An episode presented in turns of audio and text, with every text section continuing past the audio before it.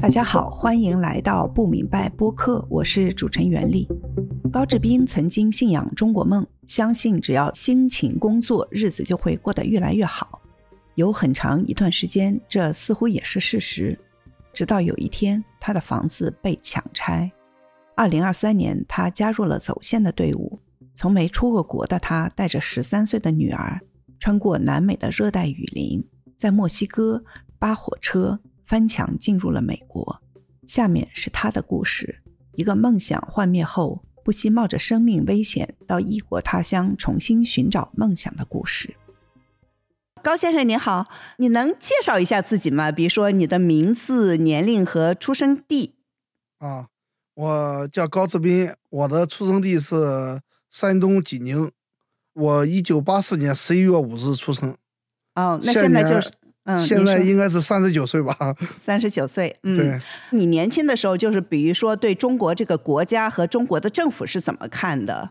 小时候怎么说，感觉到还是挺好，因为毕竟信息比较闭塞嘛。长大了之后，应该这么说吧，我在二零一九年之后才认识到国内和国国外的差距。因为在在那个二零一九年，就是之前嘛，经过中国的这个，包括学校里的洗脑，包括新闻联播了各方面个得到的信息，感觉到哎，国家还是比较不错的。因为不知道世界人民他们过得怎么样，感觉到他们说中国发展在全世界是吧，排上呃前多前二十、前三十的，就是意思说大概比大部分国家要过得要好。这是具体情况不知道，这是他们这么说，我们就这么接受吧。你高中毕业了吗？我高中不毕业，我初中都没毕业。那你没毕业，你就做什么去了呢？嗯，当时刚下学的时候就出苦力，就是在山上搬石头。哦，天哪！就是你们家附近的山上搬石头。对对对对。你那会儿差不多呃十几岁啊？我工资那应该也就在。十六七岁，哦，那你搬一天石头大概挣多少钱？那个时候一天也就是十多块钱。那你后来怎么会去北京的？嗯，我出去的正好是那十八岁，因为呢都是那个光想找个电子厂的工作啊，工作比较轻松嘛，在家就是出苦力，就是搬那个石头，就是打成那个石子，他们就是建建筑用的那种。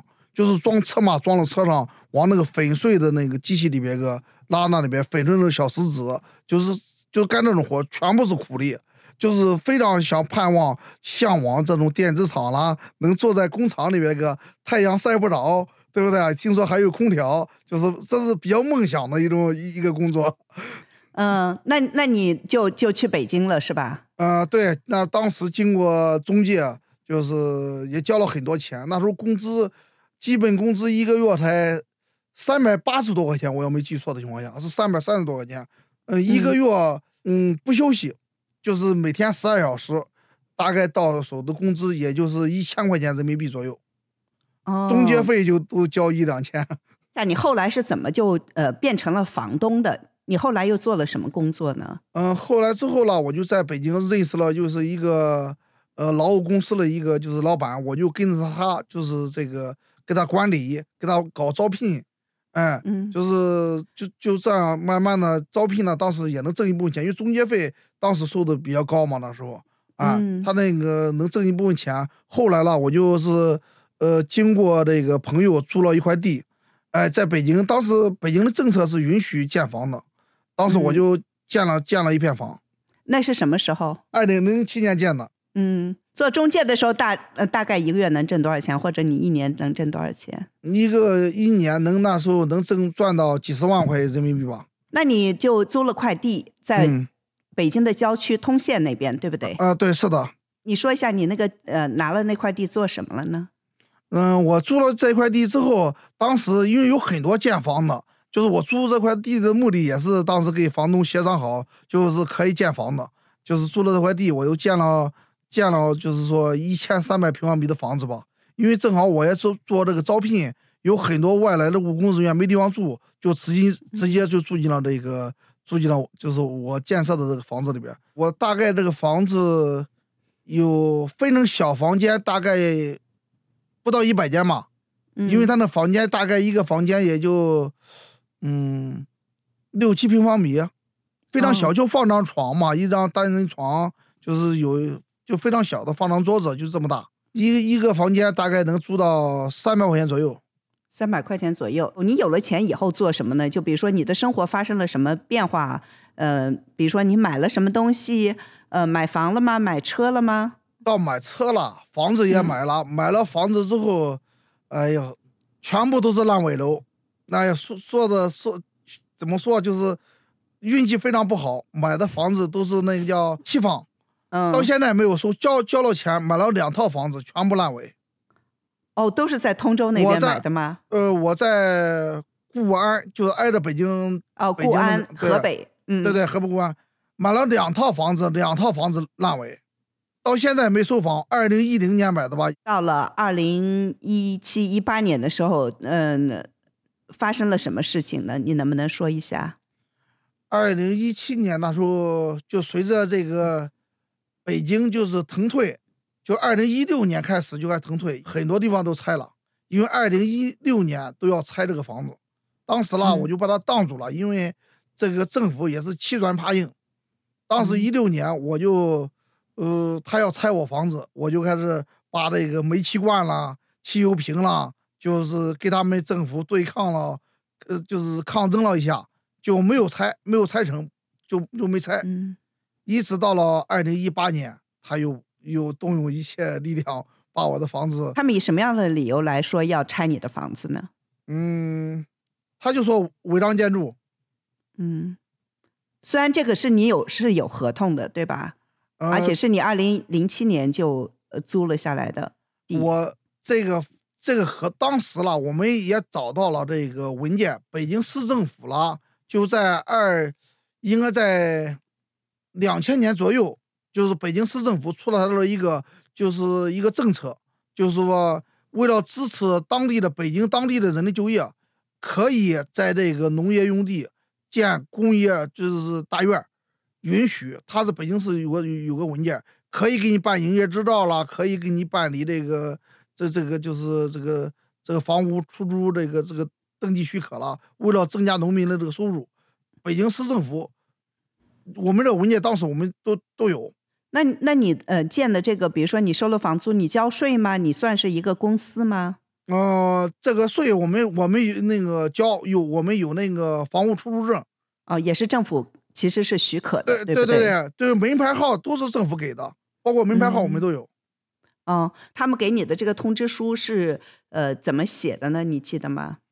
大概就是说你的房子有多少平方米，这个是违章建，政府认定是违章建建筑，哎、嗯呃，几几月几号几日，这个就是那个要求就是个拆除，拆除嗯对对，因为在呃中国是给了你多少时间呢？大概也就是也就是半个月的时间吧，十多天。然后你怎么跟他们呃反映的呢？首先，我们就是当时我们就按照法律的程序，比如去法院申请这个这个财产保护，去公安机关各方面个，就是走法定程序，包括他给的这个叫下的这个违章通知书，我们去行政复议，就是按照法律流程去走的。嗯嗯啊但是那你有请律师吗？嗯、当时我没有请律师，因为我我这我在二零一六年他遇到这种，就是知道他们要强拆嘛，因为我一直都在自学这一方面的法律。大多数中国人都不愿意和政府有任何纷争，是吧？一般人都相信就是不要出头，不要惹麻烦。你为什么选择我就是不要你强拆，我就是要走法律程序呢？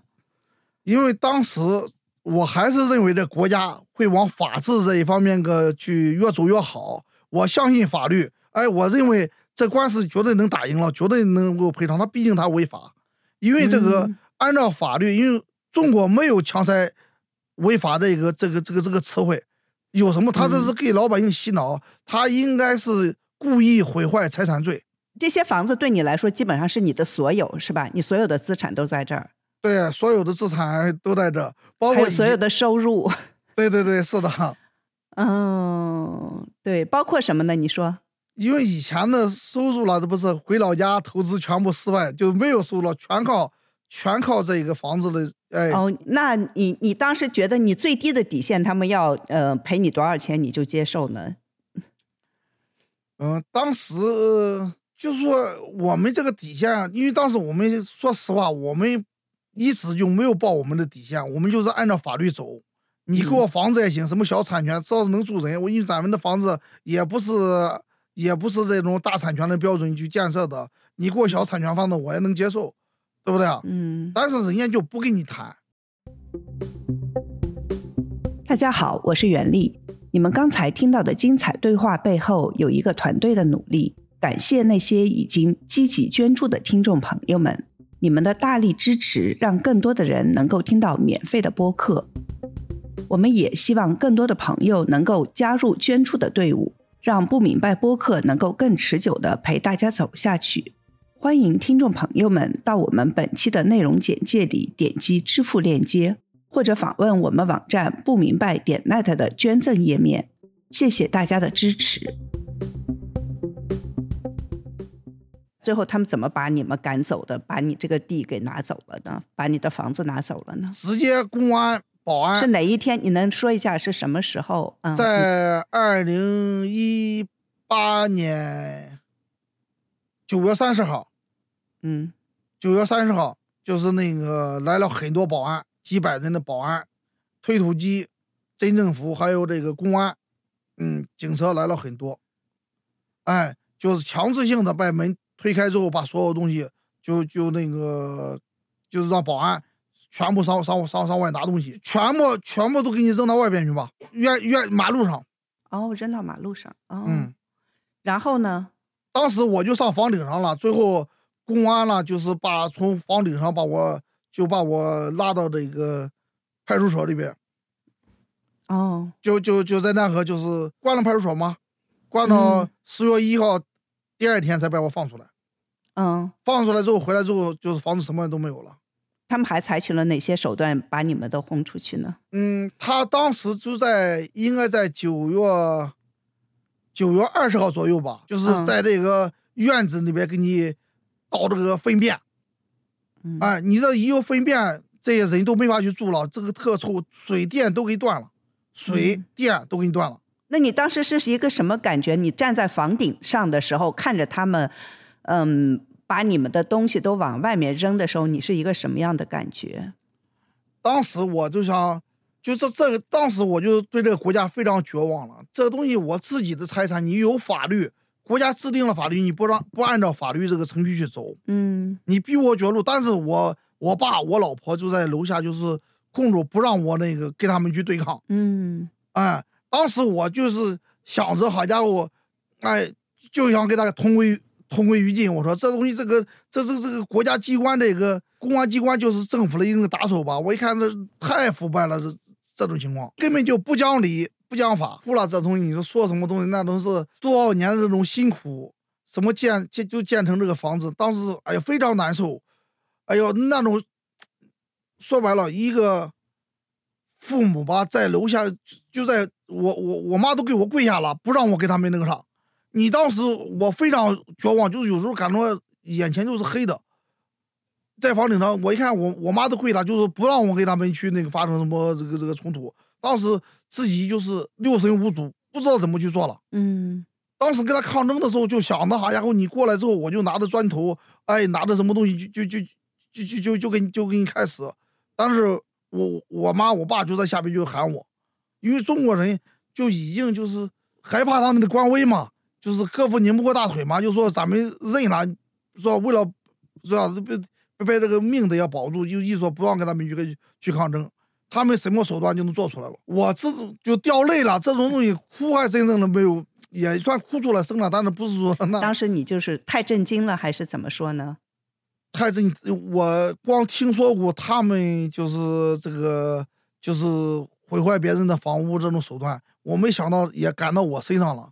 我认为我学学了几年的法律，就是我自学法律，哎，也有很多这个拆迁维维，就是这个维这个就是强拆这种维权维权的这种群，我们要经过很多的交流，对不对啊？我没想到，确实也让我对这个国家当时都非常失望，因为我感到我全部按照法律程序去走的。嗯你们公安机关哎不受理，就就也不给我答复，对不对？另外还公安机关还配合他们，哎，说是我妨碍妨碍职务，哎，强制把我带走。当时就就一就感觉到就是猛然就是清醒了，感觉到就是把这个国家的真实面目，哎，就是感觉到一眼就看透了，原来这个国家是这种情况，不是说你有冤哎能找到人去说理的地方。嗯哎，感到自己只有把这个这个这个灾难来到自己身上，哎，感到自己身上的时候，才知道这个国家机关，哎，都是为权力服务的，嗯哎，没有一个机关是为人民服务的，嗯，就是哎，这是为为人民服务，支持他们的一个幌子。嗯，那你在这个之后，实际上你是开始上访了，对不对？因为这个政府机关太黑暗了。我孩子上学，我维权的时候，他们他们会去学校，哎，就去我女儿、我儿子的这个这个班级，问有没有姓高的，就是我姓高嘛，让姓高的人站起来，哎，嗯就是这是软肋嘛，他就是抓住你的软肋就要就就就就要恐吓，不让我去上访。那你那我可以不可以说，你去上访的时候，实际上你还是对中国的这个体制还是有一点点希望的。如果你根本没有希望的话，你可以不去上访。这个东西当时还是有点希望的，因为真正的这个希望，只是说有一线希望，光想去争取嘛。嗯毕竟是自己的这个自自己的这个房产没有了，还是知道有一线希望，愿意去努力去争取。嗯，你上访了多长时间？你都看到了什么？因为上访看到人特多嘛，有很多跟这些访民这个经过聊天啦、沟通啦，知道这个政府就是这个这个共产党的这个真实面目，慢慢的就逐渐在我脑海里边更加清晰了。嗯呃，当时我不会翻墙，就是说看外网，我就是加了有几个，说白了就是法轮功的这种这种学员嘛，他们经常给我发这个链接，一直到现在也给我发，哦，就是在微微信里面还是什么地方？在在微信里边个哦，了解到更多的真相，哎，就是中国的很多情况下我们是不知道的，嗯。经过这个法轮功这个这些学员，他们给我发这个资料，我都知道了，哎呦，中国还有很多发生这么多这个惨案，嗯。是不是啊？这人间的这个疾苦，哎，我我就就知道共产党了黑恶了，嗯，你去告了政府，你告赢了吗？就是判决书是镇政府强拆行为违法，嗯这也算赢了吧？嗯说白了，他这东西就是忽悠老百姓的，嗯。真正的赢就是故意毁坏财产罪。但是其实他说你强拆违法，这个没有任何的法律的效应，是吧？就是政府对没有任何责任，对吗？对他这东西就是忽悠老百姓的，他说这不政府败诉了吗？嗯。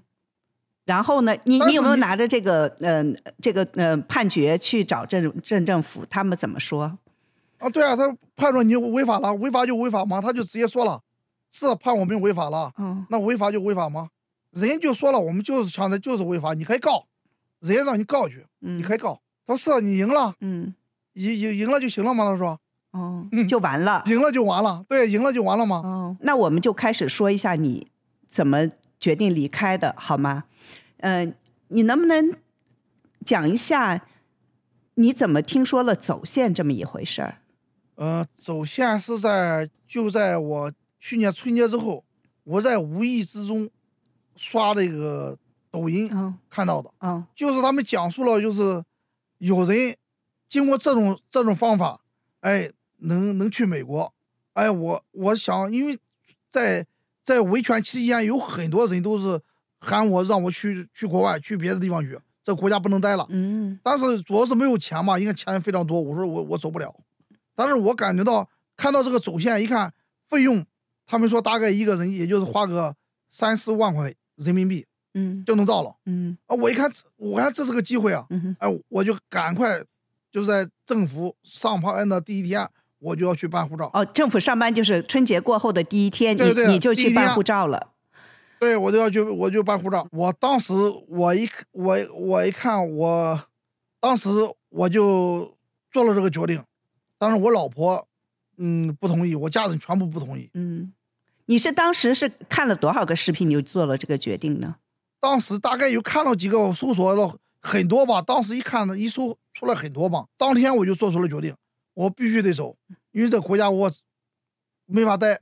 我这孩子现在你包括那时候胡鑫宇事件就已经出来了，包括这个就是孩子丢失吧，对不对啊？嗯，就强制打疫苗，对不对啊？包括这个封城这些事件，我说以后会更黑暗。嗯，那你当时就是觉得你必须要走，然后你你觉得到了美国，你你能怎么样呢？嗯，我感觉第一是自由，呃，就说在国内我的微信都给封了，很多微信都给都都被封了，说话不让说，因为和身边的人、周围的人就三观不一致。他们就叫共产党洗脑洗的小粉红，就是这观念完全不一样，就是弱肉强食。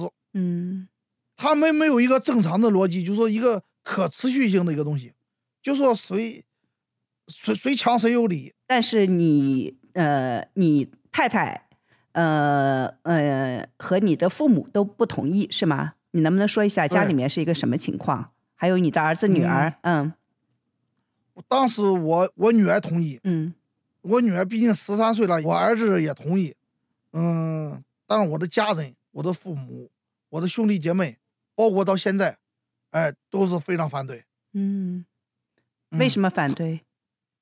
嗯，就是我们山东的这个人就说忠孝嘛，就是这种孔孟，山东人一般都不爱闯荡，都爱守着父母，守着家。父母在，不远游是吗？哦，对对对，就就就这这个这这个这个意思，就是说你兄弟姐妹都在这个，你要去国外干嘛？你你出去了，你还能回来吗？怎么到现在，我妈我爸都，包括我的兄我的这个我的弟弟，嗯，我的姐姐，我的妹妹，现在都不都都反对我，嗯，我这个出来，嗯，呃，你你愿意说一下你和你老婆怎么离婚的吗？当时我和我老婆离婚呢，也是，呃，政府逼的。没有办法，因为我每次上访，因为呢，中国有一个最流氓的法律，或者这是在学习法律信访当中才知道的，叫户籍所在地管辖。比如说我去信访，我被告北京市的这个政府，哎，这个故意毁坏我的房子，这个时候了，北京政府不管，我户籍所在地的政府。他管。啊，就是山东济宁的那边的对，嗯，对，影响他们领导的考核，嗯，他们会派我们老家，比如说我岳父，还有还有我的这个亲戚吧，就是朋友在镇政府上班的，哎，就说八竿子打不着的亲戚也好，哎，都要派过来上家做工作。哦，我岳父还是个党员，嗯，啊，是个党员，这这这要配合。政府工作，给我老婆做工作，给我做工作，上北京，哎，来来那个什么东西，就是说阻止我上访。嗯，啊，这种啊，因为我我老婆啦和我岳父啦都是，就是在我们国内就说比较老实这种人吧，就是不愿意给他们这个纠缠的说，嗯，哎，对不对啊？就逼迫我的老婆又没办法，我说那就办个假离婚嘛，就办离婚手续，你就我岳父。就跟我没有关系了，但是我和我老我我老婆一直生活在一块儿，包括后来这不是有两个这个又生了个双胞胎，哎，我们一直都在一块儿哎，我最后我只能带我女儿来，因为我儿子我的父母不让带。嗯，为什么？嗯，我自己感觉到就是山东人嘛，包括中国人都有一种怎么说啊？哎。把孙子看得比较重。你觉得你呃离开中国，更多的是因为经济上的困难，还是因为这个政治上的这种的限制？嗯，政治上，因为这个对我来说，生活上还可以。不管怎么说，我这个人的生活品质可能没有那个追求那么高。哎，就是说，毕竟在农村长大吧，以前小时候就说一年吃也就是吃上两回肉，对吧？吃个肉饺子了。种那个八月十五杀个鸡，这就是平常我感觉到，哎，有点吃的就可以，没有多高的这个追求。嗯，呃，主要是自由上对我压力非常大，因为我的父母、我的兄弟姐妹，包括我周围的人，嗯，三观不一致，他们就说遇到这个不平的事不敢发声，不敢说话，哎。我这人呢，就是看到不公的，包括我发朋友圈了，这个政治他们不敢评论，不敢说。嗯，啊，他不敢说，他也不让你说。你的这些言论是你的家里人都不理解的，而且甚至让你不要发的，是吗？发生过冲突吗？发生过冲冲突，因为我现在连在我们家族，就是我兄弟姐妹，我一家人的群里边就把我踢出来了，啊，因为我我就是看到这些东西，我想发到群里边告知家人要注意，要知道胡鑫宇这个案件是冤枉的，这个铁链女这个事情中国不咱们都要要发生，不让我关关注这些东西，不让我发。所以你你在呃国内生活其实也挺压抑的，可以这么说吗？非常压抑，就是说他们说我不合群，因为身边的人没有谈政治的，嗯，我说白了就是心里的这种慰藉也好，还是这些朋友都是网上的嗯，哎，没见过面的我们可以哎聊天，哎聊世界，但是身边的人都不关心这个。我要在国内，我认为我就会能得到，哎，就是我会中精神疾病，因为你你没有可以说话的人，嗯，你觉得你抑郁是吗？对我抑郁，我没有地方去说话。当时就说你了解了走线的这个嗯这个可能以后，这个机会或者对你来说，你应该也想到这中间有很多的危险。你当时看没看短视频上面说，呃，看了。看了，当时我给我女儿、给我儿子，我说你也收集看这方面的这个视频，你做好心理准备，嗯对不对啊？非常危险，这个嗯，你你知道啊有什么样的危险？你都看到了什么？你能呃说说两个吗？在雨林里边能看到有死人的尸体，走不出来的。嗯你一看那种那种就是那个爬这个山得走三天，有的都走不出雨林的。嗯哎，这些视频都能看到的，都都是他们讲的这些东西，有生命危险。嗯下的雨在雨在河里边个拽着绳子过这个过这个河，嗯这是非常危险的，有把人冲走的。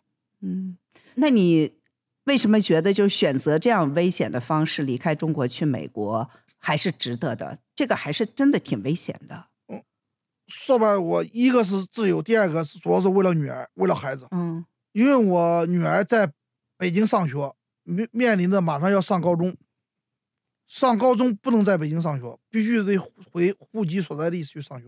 我当时想的，就哪怕出不了雨林，是为了自由能走出来，哎，就是胜利，哎，就能改变我女儿的一生。现在中国，因为我能看到了中国的这个就是高中生自杀率非常高，学习压力内卷非常厉害。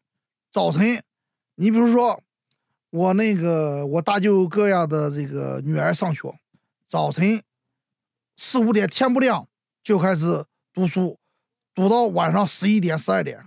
嗯其实我作为我的这个心理，我宁愿我女儿不上什么大学，我也不让人给她施加这么大的压力。离开中国的时候，你对美国的印象是什么呢？就是我为什么大家要走线去美国，而不是去其他的地方呢？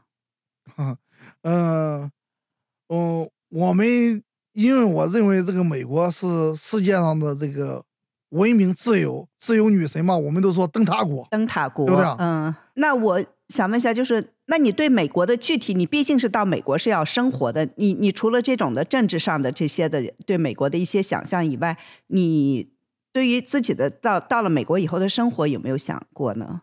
因为我在美国一个一个朋友没有，我是非常渺茫。到了美国的时候，但是现在比我想象的要好。嗯嗯，这个人文，你比如说，我来到第一天住进了庇护所，哎，在路上，包括在墨西哥也好，进到美国有很多好心的人，见了面可以欢迎你来到美国，见到你可以微笑，可以打招呼，哪怕不认识的人，在中国是不可能的。嗯，中国是什么样子呢？陌生人，在中国，陌生人是是不能打招呼的嗯，就是教导孩子也不允许跟陌生人说话。嗯在美国，你包括我到现在，遇到很多人不认识的，就是见了面，他都给你打招呼。那你选择来美国是因为他的这个政治庇护制度呢，还是因为你觉得在这儿可以过上新的生活呢？我来之前我不知道庇护庇护政策，我不知道，你都不知道，我我不知道这个，嗯我相信国内也很多人都不知道。我来了之后，我就是为了自由，能在这活着就行。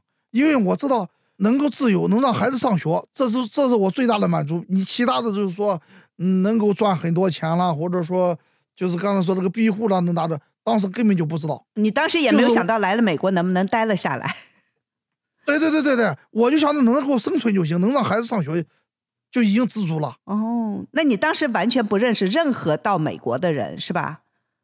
不认识。哦，那你能不能嗯跟我描述一下，就是你当时是怎么离开中国的？我当时在在这个微信里边哥，他们有这个评论区里也跟他们聊天，要到他们的微信。嗯。哎，要了他们微信，他们被我拉了一个微信群里边哥。嗯。就是有那个走线的这种。微信群，在这里边哥也学到了很多。我就是凭运气吧，我就从从那个北京买的，直接买的土耳其的机票。嗯，然后你出关的时候有没有呃，心里面有没有担心？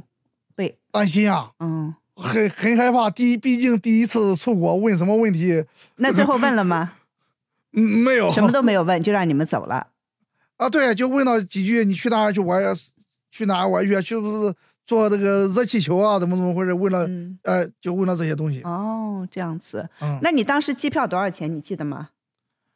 嗯，应该一个人是到土耳其，应该是四千多块钱。嗯嗯，四千多块钱。然后呢？那你当时和女儿行李里面都带了什么呢？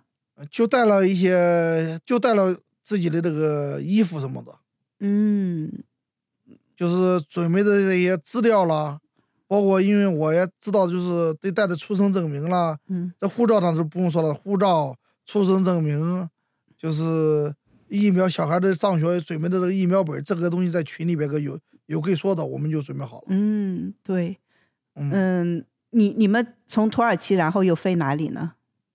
嗯，飞的就是厄瓜多尔基多。你到了基多以后，然后。嗯，能不能说一下最后到了这个就是达连山的这个地峡，就是我们说走线是吧？真正走的时候，你能稍微说一下这嗯那那几天你刚一去，嗯这个过程你有没有一个心理上的有没有被惊到？在在那个土耳其就在网上认识了一个人，他从新加坡走的，我们第二天下了飞机之后，就直接就找他们去了，哎，就是这个情况，他们就。就找好这个打那个叫叫什么黄热那个疫苗，就过雨林，他说必须得打那个疫苗。当时我们他给我们发了个地址，我们打车就直接去找他们去了。因为就是跟着他们，就一就直接打完疫苗就直接坐车，直接就开始去哥伦比亚。从哥伦比亚就是买机票买不到吧，反正也费了很多周折，哎，用了大概得。三四天才到了内科，就是说雨过雨林，就是前面那一站。嗯，这个时候就找这个蛇头嘛，就就是说专门有的向导找向导，就是说就是过雨林。嗯，在在那河应该是待了两夜吧，大概两两三天在内科，就是跟着他们一块坐船，就是进入雨林嘛。嗯，对你你当时就是开始进入雨林的时候，你当时是一个什么样子的心情呢？刚到进雨林的时候，没有感觉到什么东西，感觉到，毕竟还还是比较新鲜、好奇的一个一个东西，比较好奇，比较新鲜。但是这个虽说知道这个有困难，但是毕竟还没有经历过，哎，心里没有那么恐怖。但是当天下午就不行了，嗯，因为特热，我就中暑了，嗯，因为哎，还有这一段了，就是从内科坐船就到那个打点口，就是所谓的那个。进那啥的时候，我就是是当天晚上到的，嗯，晚上到了之后，我一晕船就不能吃东西了，第二天早晨也不能吃，就开始走，走了不是白天就开始爬山嘛，爬的就是这个出汗出的非常厉害，就就已经又中暑了，脱水。了，前面个就脱对脱水了，差不多得有四五天，任何东西没有吃，什么都没有吃，不能吃，嗯。他那个雨林里边个到了那个营地也有卖饭的，哎，不能吃，吃一口就要吐，嗯，就就中暑，只能喝水。嗯，你你女儿呃，我们有拍到这个照片，你女儿当时也昏倒了是吧？也是就是吐啊干什么的？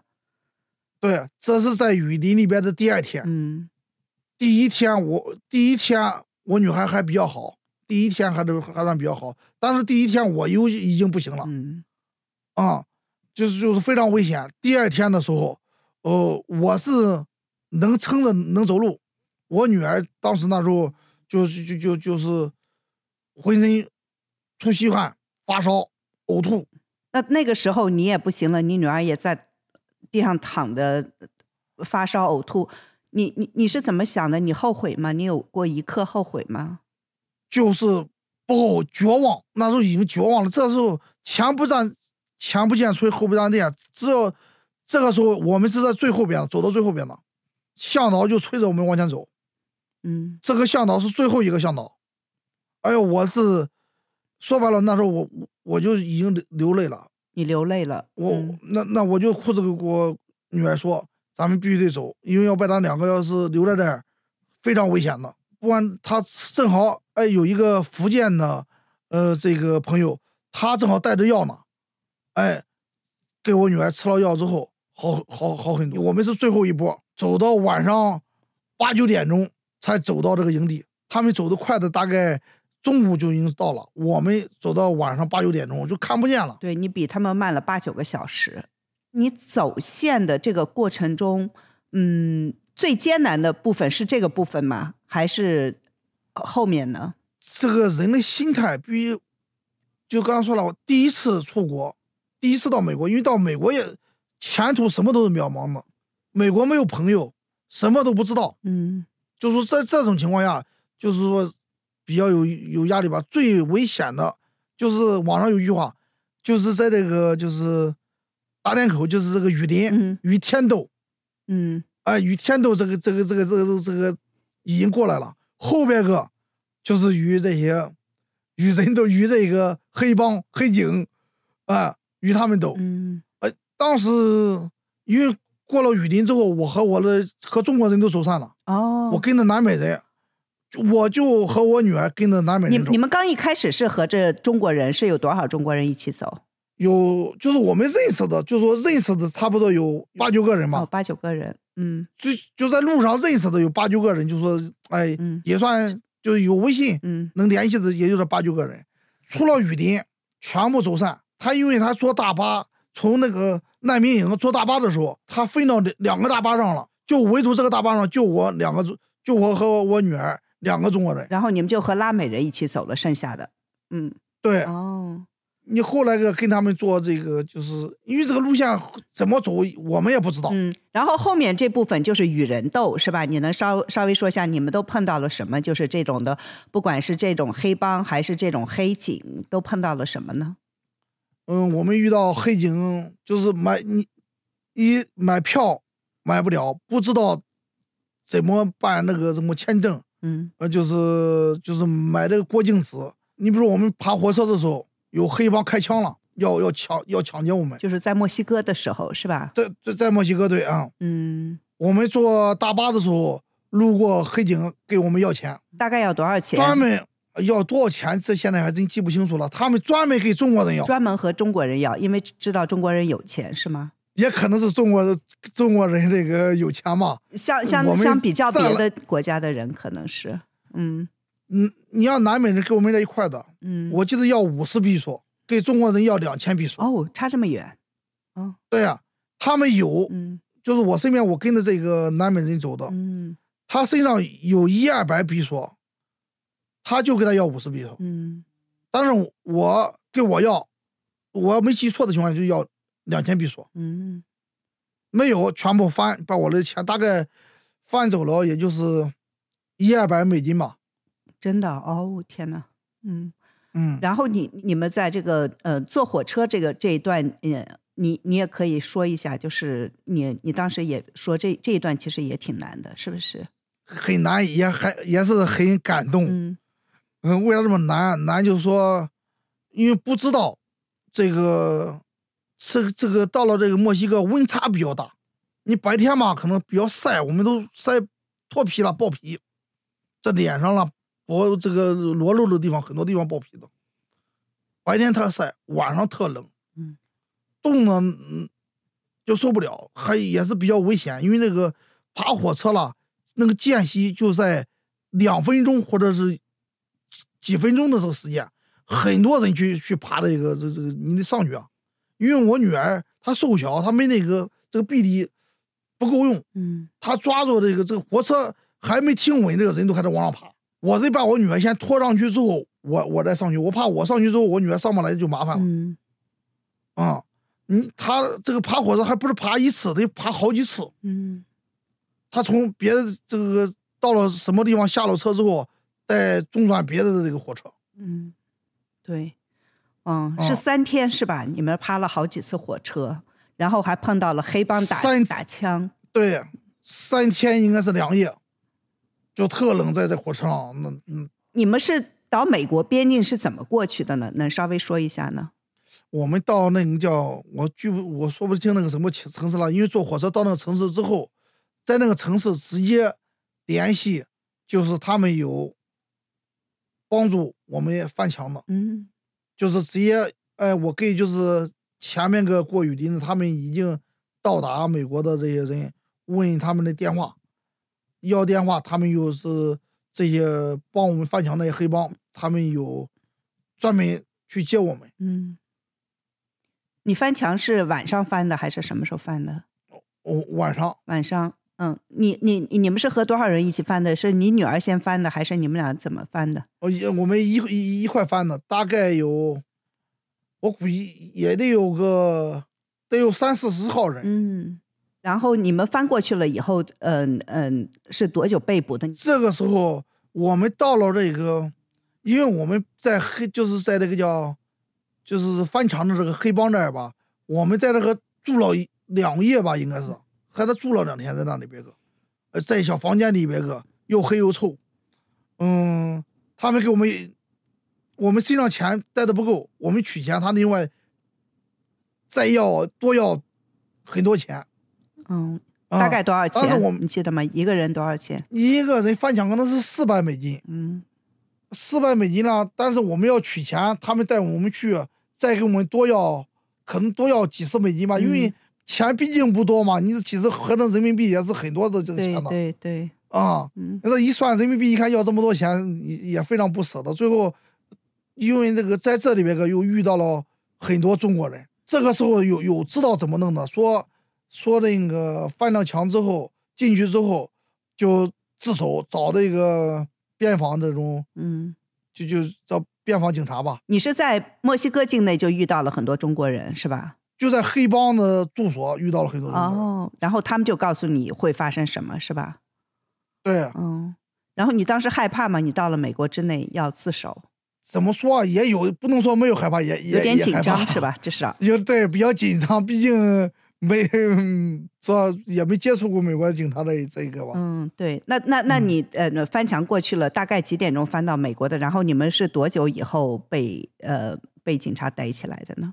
我们八九点钟大概就八九点钟就就已经进来了，也就是进来之后，我们刚进来，也就是就是几十分钟吧，进来之后就被就就就被他们逮着了，嗯，你们进来以后干什么了呢？是走路了还是走那走路嗯走路。嗯，就是有多少人一起走呢？那这不这几十个人都一块走吗？一块走，三四十个人一块走。嗯对对对对，嗯，然后呢，被被逮起来以后发生了什么呢？嗯他们就给我们集合，就是那个按这个登记，把贵重东西放在一个袋子里边，其他东西全部扔掉。嗯啊，他们就是把我们这些人集合好，就是排队上车，就拉到移民监狱去了。嗯，让呃，在移民监狱你们待了多久？一天半嘛，嗯因为当天晚上也大概进到移民局的时候，也就是凌晨，这算是一天吧，凌晨的时候进去的，在那个住了一夜，第二天就放了。哦，呃，怎么就放了呢？你你是做了什么事情，他们就把你放了呢？我们也不知道，就是那个就按照他们的流程走吧，嗯因为我们也身不由己吧。嗯，那你说了什么呢？你跟那个法官，你不是要去见见个呃见一个这个移民局的警察或者是什么什么人呢？嗯，他们说是叫就叫什么了？就是那个特工叫美国的特工叫什么了？嗯他给我他们就咨询怎么来的，花了多少钱，嗯大部就得就是包括你有没有这个犯罪，啊、就是说嗯，大概意思问你别被这个坏人被利用了，比如说这个恐怖分子啦，或者什么东西来这个，嗯大概就那个意思吧。嗯，他们就了解这一块儿。他们有没有问你是有没有害怕被呃送回中国这种话？呃，没有，没有，嗯，也没问你说你有什么恐惧，嗯，没有，没有，只是问了。那那你那你跟他说你一共花了多少钱呢？这个到美国，大概我和我女儿就花了七八万块钱，一共两个人花了七八万块钱。你在离开中国之前，你知道走线会这么困难吗？不知道，就是这不春节后看到这些视频，但是想到有时候你想到的困难，跟你亲身经历的困难是不一样的。嗯因为你你你想到的再困难，它它这个这是你想象，但是没有那么痛苦。但是你在过雨林，你遇到的这个困难，它是痛苦的，是在你身上的，它是完全是不一样的。你你比如说拿着枪，哎，指着你的头，哎，你想象的这种害怕，跟在墨西哥遇到这个开枪了，你跑的那种心情是完全不一样的，你没法去衡量这个东西。你你有没有害怕自己都走不走不出来那个雨林，嗯、或者你你的女儿走不出来？我这个东西，我就是说白了，我是一种恐惧。比如晚上一就两个人，第二天有没有走线，还能还从这儿走不走，能不能遇到第二波人，这是一种恐惧，是最害怕的。嗯，对，他他他还他他他比较恐，就是恐惧。嗯你说我，你说咱们你在家能睡一夜也能睡，你在那外边搁能睡一夜，它是完全不一样的。嗯。那你你是在呃从哪个地方？是从德克萨斯还是呃什么地方进进美国的呢？就德在在德州进、进来的，在德州进来的，然后进来以后待了一天半以后，他们就移民局就把你放出来了。然后你们到美国以后，第一个落脚点是哪里呢？因为在移民局，他因为我不懂，他们移民局给我找了个地址，就是旧金山，那就直接直接就是放出来之后，我就说就就来旧金山了。哦，是他们给你了一个地址，你就来了是吧？对对对对，哦，然后你来了旧金山，也就这么一直待下来了。那是几月份？你能不能说一下你在路上一共花了多少天？然后是几月几号到的美国？你记得清楚吗？几号到的旧金山？嗯，我大概是四月二号左右到的这个旧金山，嗯大概三月三十号进的移民局，嗯，就是就是被抓吧。对，那就路上差不多是三十天、四十天。嗯，三十五天。路上是三十五天哦，对我应该没记错的，应该是二月二十五号从国内坐的飞机。二月二十五号坐的飞机，然后三月三十号呃进的美国的国境，然后被抓了，对，然后四月二号到了旧金山。你到了美国以后的这个生活是怎么样子？我感觉到我比较幸运嘛，我来到这个旧金山，嗯，因为也没有朋友，我都想着想找救助站，最后救助站没有找到。哎，那个另一个朋友说你可以搜索庇护所，哎，我一搜一看有庇护所，搜到好好几个，我就挨着个去找庇护所问，哎，正好在一个庇护所呢遇到了有一个中国的一个同胞，哎，他就说，哎，可以在这个住的。嗯他让我去一个，我就说三十七号，就是专门有一个，就是就就是上那去登记去，他们会给安排。嗯他跟我说了这个地址，哎，我也就算第二天我就去那个庇护所那个去登记去了，很快就给安安排进这个庇护所了。嗯，对。然后嗯，我我我在旧金山四月份的时候，我在旧金山见你的时候，你是刚到美国，也就是两三个星期，对不对？嗯、对对，大概是。呃，然后你和你女儿还有另外一家中国人，你们是在一个中学里面住的，是吧？中学的啊对体育馆，你能稍微说一下你们在呃在什么地方住，然后在那地方住了多长时间？嗯，还有你女儿什么时候开始嗯上学、这些的？嗯，就是描述一下你在美国的生活。嗯我刚来的时候，就是我刚才遇到这个中国人之后了，就是他跟我说去那去，因为这这第二天嘛，第二已经下班了，就是晚上大概也就是五六点的那个样子。嗯哎，这个他说你到明天去那个去找那个去登记去，但是我们没地方，已经下班了，我们又找另一家庇护所，其中有一个黑人大姐，都是你去过，就是咱们见面那个地方，嗯。那个大姐非常好，那个她给我，哎，她自己花钱给我们租了一间宾馆，当天晚上，哎，她说了，你暂时先在这住，到明天上了班之后，她说我会尽量会帮助你，给你联系庇护所的。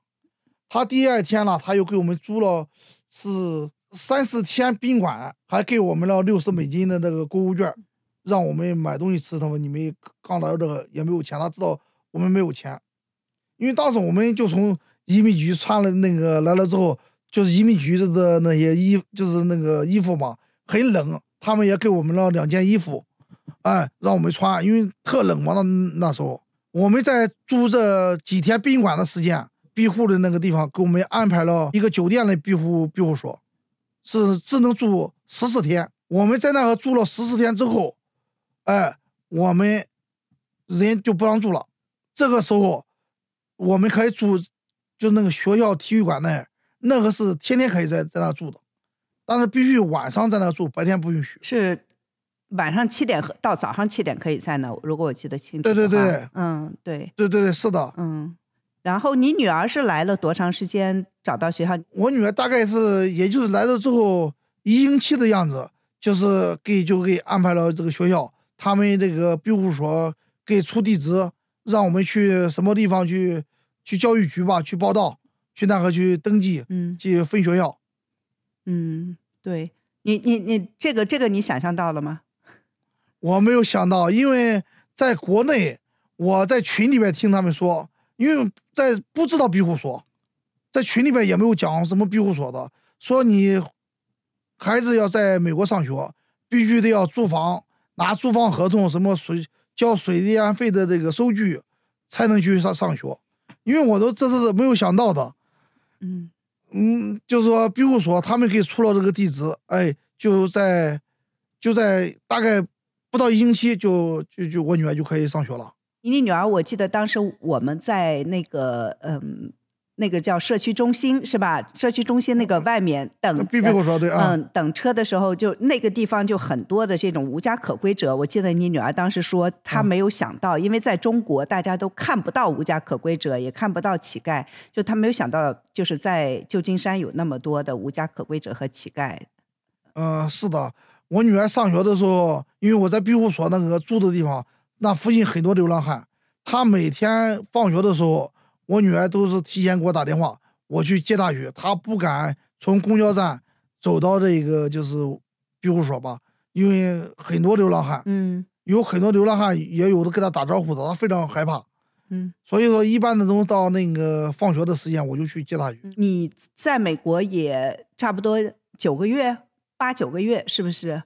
嗯嗯，差不多啊，对。嗯，那你现在对这个国家的印象是什么？有没有改变呢？我非常认可他们的这种简单，嗯，平和，比较亲善。你比如说，我送快递的时候，很多看到的人，哪怕路过的人，他都会给你打招呼。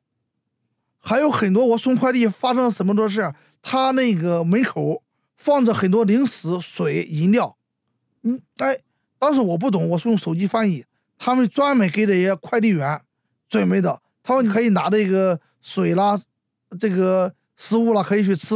哎，我这个事在中国是不敢想象的。嗯，啊，这我把这个东西我我分享到我这个朋友，我分享到给我的这个我老婆，我说呃这个让他们看，我说这是根本在中国是不可能的。嗯，啊，我这我送快递，我经常把它就是门口用个小小篮子啦。或者这个就是放到一个板凳上面个，哎，上面个牌子写着写着这些东西，你可以去拿去吃。嗯，啊，这个东西在中国是不敢想象的。嗯，那你你能不能说一下，你什么时候开始送快递的？你呃你呃你大概一天工作多长时间？因为我我们每天早晨七点上班，嗯，他根据这个件量的多少吧，你比如说不忙到的情况下。嗯，我也就是大概中午一两点钟就下班了。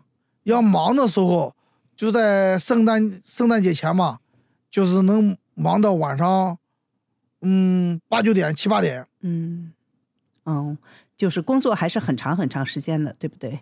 对你像现在就相对来说就不忙，一般的下午一两点钟就下班了。嗯嗯。然后你现在还是住在一个嗯收容所里面，是不是？收容对，我嗯，我们在那个三三五幺，就是那个学校的那个，在那住的期间，就是这个庇护所又给我们安排了一个家庭的庇护所，就是就是我和我女儿一个房间嘛，嗯还是比较不错的，能做饭，嗯有独立卫生间、独立房间。嗯，对对，嗯，嗯现在一直在那住着，住到现在得有得有几个月了，七个月了吧，七个月了啊。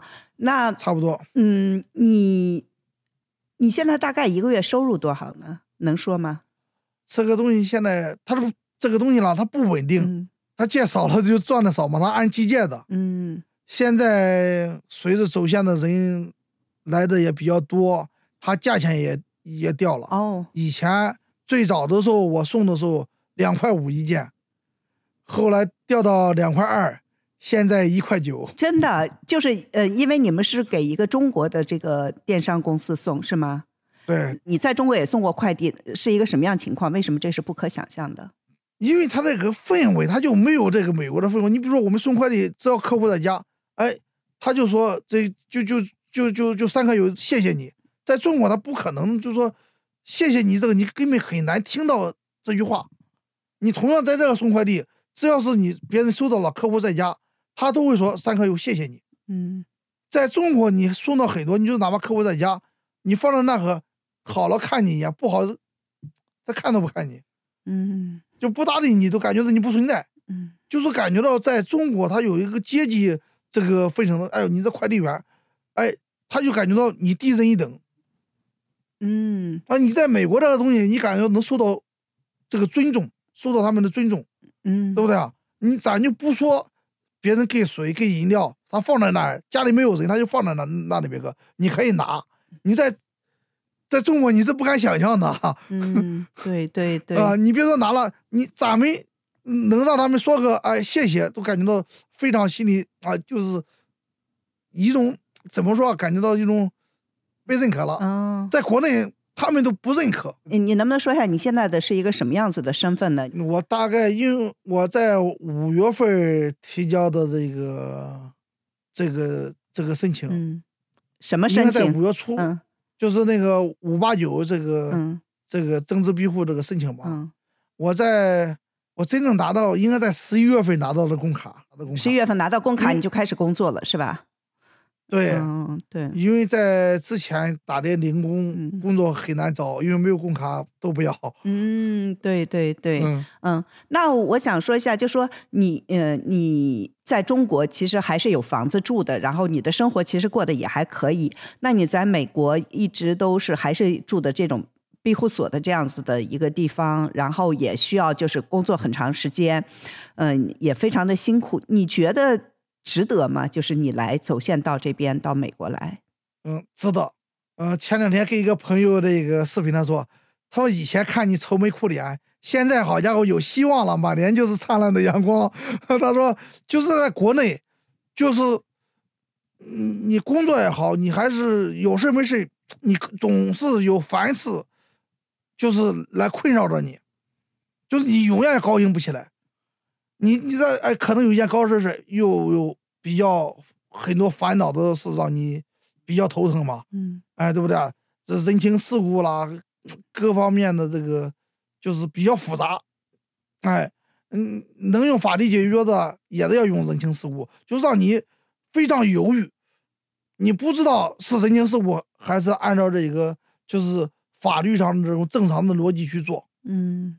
哎，你到美国，他就是一个正常的，哎，这个这个思维逻辑，就说你对我好，我对你好，我干活就拿工资。在国内，你干活你也得考虑这个钱能拿到拿不到，在美国你不用考虑。嗯，你被欠过薪是吗？在国内？呃，是啊，被被被被欠过薪，你包括被合跟朋友合作被骗，太正常了。嗯嗯。你处处提防，那我们再说一下，就说，嗯，你那你到美国这个有没有什么地方是让你失望的呢？说实话，我还真没有让我失望的地方。真的吗？因为超 超出了我的想象。你要庇护所啦，呃，这这这这这种这这种情况是我在国内没有想到的，包括孩子上学也是我没想到的，吃饭在学校也不要钱，啊、包括入学那么快也是我没想到的，包括我第一天入学，孩子上学，我把他送到学校，老师问我你有什么困难，嗯这这这话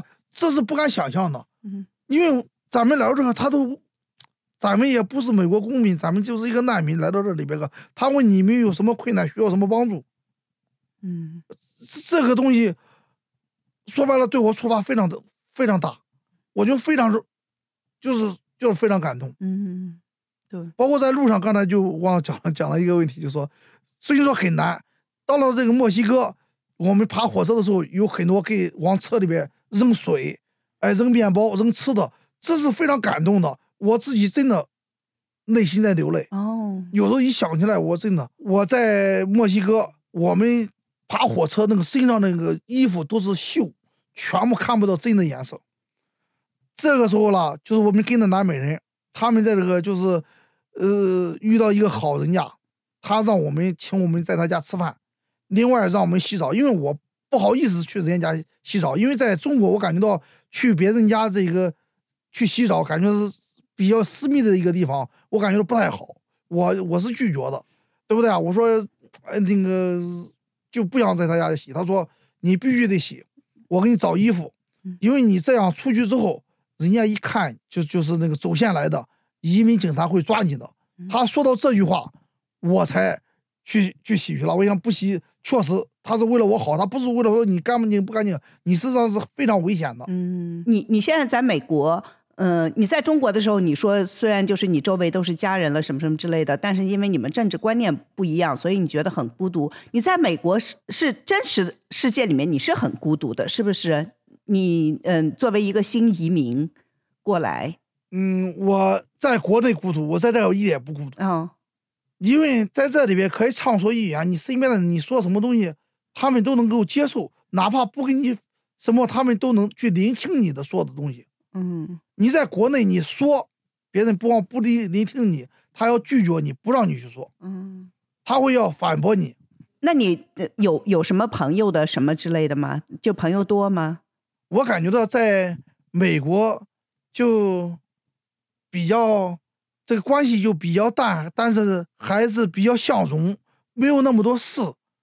哎，你说虽说是来的时间不长吧，你有朋友有什么事，你找他们，他都他们都会会帮你。嗯嗯呃，不用说，就是说，就是说中国的人情世故吧，你需要拿利益来交换也好，什么东西，这个没有那么多事，嗯他能帮会帮你嗯，对。啊。嗯，你会不会考虑回中国呢？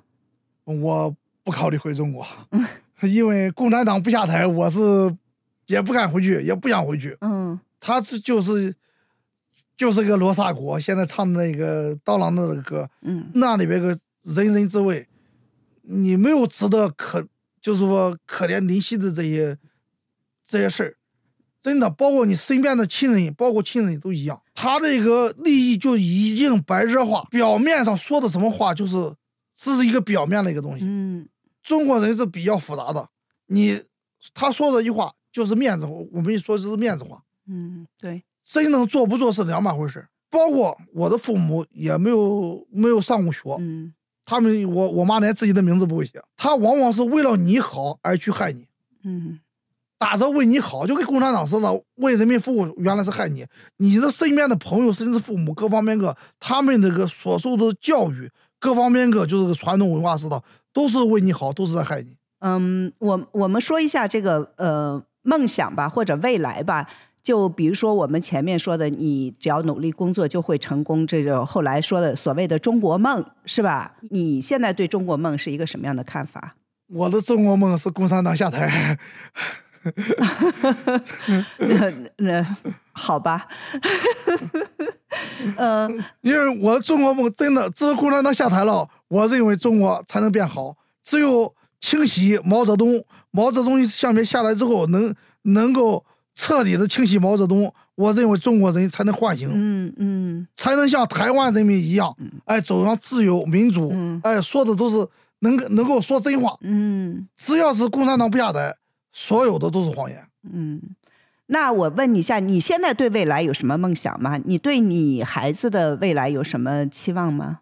哎呦，我的期望就是能够家人能够团聚，能够在这个平平安安的，能够孩子能够像美国人人民一样，能够生活在一个自由的世界里边个，不要长大了像我一样，哎，就是处处提防，哎，处处被坑，处处被陷陷进去。嗯嗯，你是希望你你你现在就是还有你的那个太太是吧？你的你老婆还有你三个孩子，你后来生了一对双胞胎，是男孩女孩来着？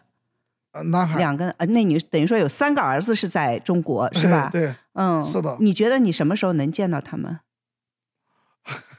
我自己不敢想象。嗯嗯嗯嗯，我自己说白了，自己一直在欺骗自己，也在欺骗我的老婆。嗯，因为，嗯，我刚说我很快就能拿到绿绿卡，你很快就能就能来，但是我自己也在也是用一个谎言嘛，嗯，哦，让他们寄托一个希望。哦，那你女儿呢？你女儿她想妈妈吗？嗯，不，绝对是想想妈妈的。嗯，她她她在这边适应的怎么样呢？嗯，嗯，还算比较，嗯，适应的还算比较好，因为我们庇护所是，呃，就是我我是在教会认识了一个阿姨，她单身，因为我孩子天天上她那去，嗯，嗯，她也她是一个退休的一个教授，她也能教我女儿很多英语，嗯，也能帮助我女儿很多，嗯，嗯，嗯。我也够也能够正常的工作，嗯，假如说这个阿姨要是不帮助我看孩子的情况下，说实话，我工作我都没有这个精力哦，因为我们这个庇护所必须是我和孩子一块可以在庇护所，或者我可以，我女儿不能单独在庇护所，嗯，因为现在一想起来也比较辛苦，我早晨嗯六点我就要就要就要出去上班，我女儿。